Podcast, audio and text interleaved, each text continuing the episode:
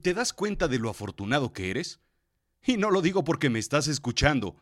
Bueno, sí, también, pero tienes un teléfono inteligente para escucharme. También tienes un sitio donde dormir y qué comer.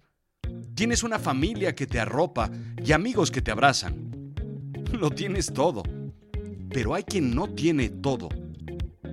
Te voy a contar de personajes eh, sin hogar. Yo soy Rodrigo Job y yo te cuento. Y sí, esto es Azul Chiclamino, la realidad de lo absurdo. Ya te lo he explicado en alguna otra ocasión, pero probablemente no en Azul Chiclamino. Mi experiencia laboral y académica se basó en los números. Tras estudiar ingeniería, números, y economía, números, así como negocios internacionales, números, me vi enfrascado en un mundo frío, transaccional, medible y cuantificable. El mundo se explica con números, ¿sabes? Un buen día, de introspección, me pregunté si mi carrera iba en el sentido correcto, o al menos hacia donde la quería llevar. Estaba contento vendiendo tecnología, consultoría, siendo un experto en el mundo de los negocios y la analítica. Sin embargo, ¿cuánto tiempo puede un cuerpo aguantar la presión de los negocios, las ventas, el marketing, todo esto a tope? El desgaste es brutal. Es como es como querer correr las 24 horas de Le Mans en un bocho, en un escarabajo, en un Beetle, pues, pero de los viejitos es ir a marchas forzadas todo el tiempo. Es correr un maratón descalzo. ¿Cuánto te va a durar el cuerpo? Pues maquinarias finas, como la mía. Sí, en efecto, poco. Y así no quería retirarme, si es que iba a llegar a viejo.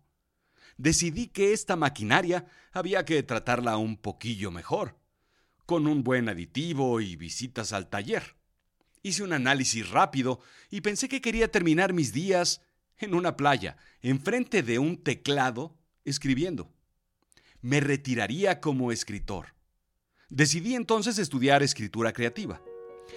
Si quieres hacer algo bien en el futuro, te voy a dar un consejo. Debes estudiar y debes empezar ya. Si no es que debiste haber empezado ayer. Sea como sea, vayas para donde vayas, ya vas tarde. La experiencia de preparación me gustó tanto que lo que pretendía hacer a los 70 lo estoy haciendo ya. Hoy soy escritor. Cambié los números por letras, las cifras por palabras, los teoremas por párrafos. Fue cuando me entró el... el mal del escritor. En ese momento en el que cada situación es una escena, cada conversación es un diálogo, cada sitio es un escenario y todo mundo todo mundo que te rodea se convierte en un personaje. Tus amigos y familiares, jefes y colegas del trabajo, figuras políticas y religiosas, gente común, pero sobre todo, gente fuera de lo común. En el mundo de los escritores no hay mejor personaje que el que tiene un problema. Y mientras más grave, mejor. El drama. Mucho me interesan las enfermedades mentales, por ejemplo, la maldad, los llamados eh, descompuestos, y entre ellos, los homeless. No puedo dejar de ver a un homeless, un indigente, un vagabundo o una persona sin hogar sin pensar en su pasado. Eh, claro, cuando nos dignamos de verlos, porque casi siempre son invisibles. Volteamos hacia otro lado cuando pasamos a su lado. ¿Cómo llegó ahí? Esa es una historia que quiero saber, que quiero escribir, que quiero contar. Porque difícilmente he encontrado a alguien que quiera ser indigente así como de profesión, así como diciendo, pues quiero ser doctor o ingeniero o periodista. Nadie dice, pues quiero ser indigente. Bueno, tal vez cantinflas. Pero en fin, pienso que no pueden ser distintos a uno. Esa es mi tesis en este momento. ¿Cómo sucedió? ¿Por qué? ¿Cuándo? ¿Qué circunstancias vivía antes de serlo? ¿Cuál fue el detonante? Pequeño o grande, ¿qué fue lo que sucedió en su vida? ¿Cuál fue la disyuntiva o la Y en el camino que lo hizo alejarse de todos los demás. Ese to be or not to be en su vida. ¿Me sigues?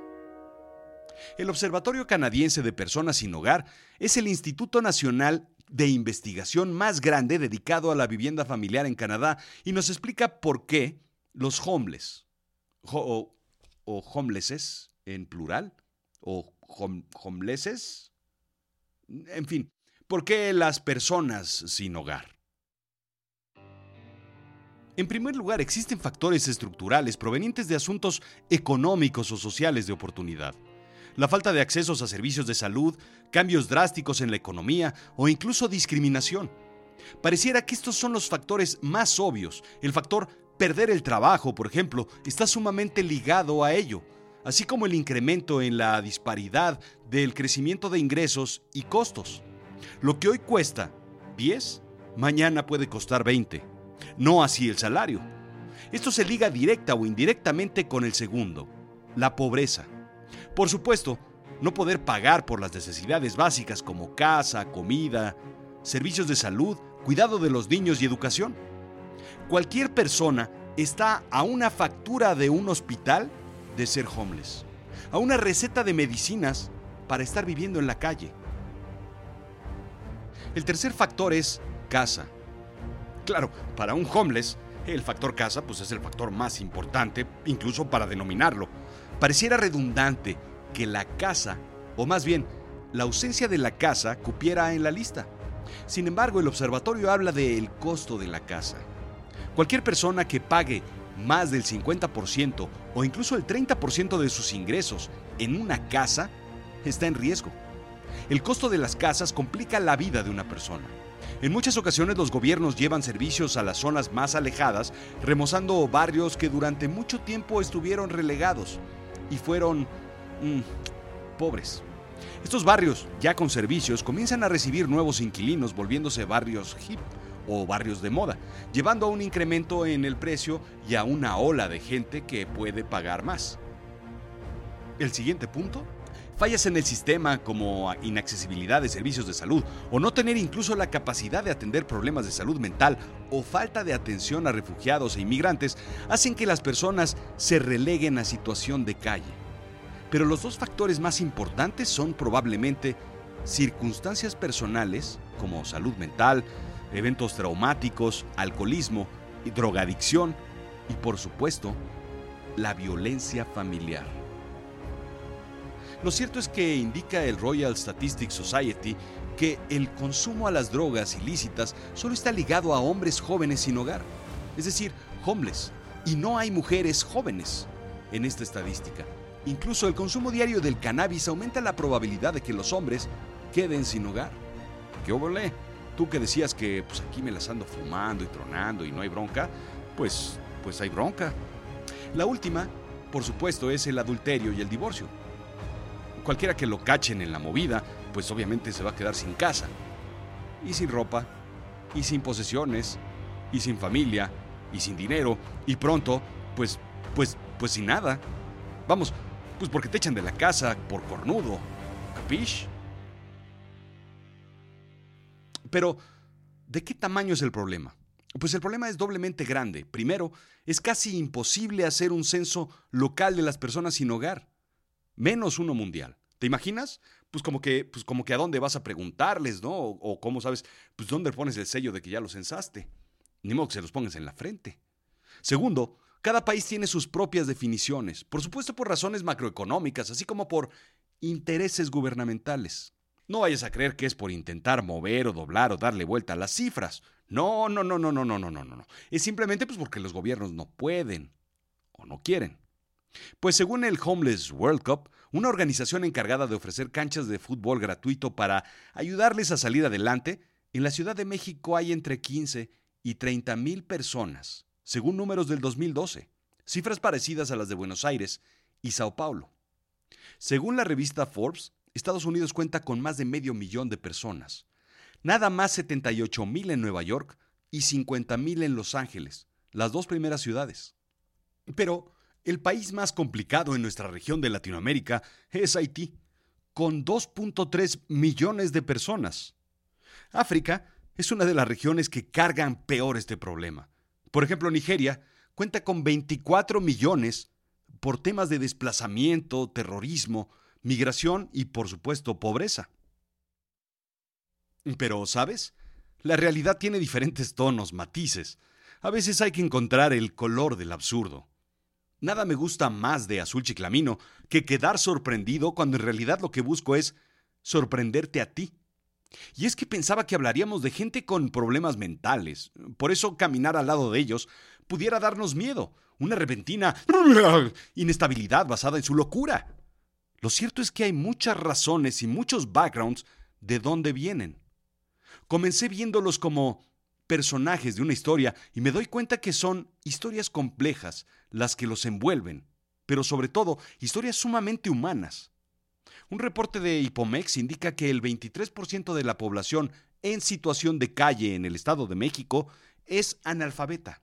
Es decir, si bien pudieron ser empujados tal vez a perder su trabajo por factores económicos, tenían en realidad herramientas para trabajar, para tener oportunidades, pero no las hubieron. Y es que la cosa es que son tan común y corrientes como cualquiera de nosotros. Así es que ahí te va. Uno de mis personajes será sin duda un homeless en una novela que yo escriba. Tal vez eh, en mi historia esto es lo que suceda. Ahí te va. 1996. Caminas por la acera en Los Ángeles y ves, de lejos, a una mujer platicando con el aire. Tu primera reacción es darle la vuelta porque no quieres enfrentarte a una situación eh, complicada. Volteas a ambos lados de la calle para ver si viene algún coche. Quieres cruzar la calle, darle la vuelta. Pero la situación te intriga y te acercas cautelosamente a ella. Si bien te das cuenta de que habla con nadie, usa un lenguaje ciertamente refinado, nada de vulgaridades. Decides solamente alejarte, pero sin cruzar la calle, más despacio, más alerta. Pareciera una persona educada, pero que ha vivido varias semanas, tal vez meses en la calle. Avienta su bolsa al suelo y comienza a gritar que hay una bomba en ella y que su esposo es un agente de la CIA y que intentaba matarla. Al final la reconoces. Es Margot Kidder, Luisa Lane del Superman de antaño, de aquel Superman con Christopher Reeve. Margot sufría de un trastorno bipolar y paranoias, los cuales no le fueron diagnosticados pronto. Durante su juventud intentó suicidarse en varias ocasiones. El cambio de ciudades durante su niñez por la naturaleza del trabajo de su padre no le ayudó con la estabilidad emocional que necesitaba. Margot recorrió las calles de Los Ángeles esa vez y conoció a un hombre, a un homeless, llamado Charlie, quien le dio de comer y le ofreció un sitio donde dormir en un bajo puente. Un día amaneció en el jardín de una casa, diciéndole a los dueños, soy Margot Kidder. Tal vez no lo parezca, pero lo soy. Por supuesto tuvo fuertes problemas financieros a causa de sus enfermedades mentales. Ella comenzó a recuperarse, siguió tratamientos y apoyó las causas de bipolaridad, esquizofrenia y otras enfermedades mentales. Margot fue encontrada muerta el 13 de mayo del 2018. El diagnóstico fue suicidio por abuso de drogas y alcohol los personajes, más reales que la vida misma. ¿No crees?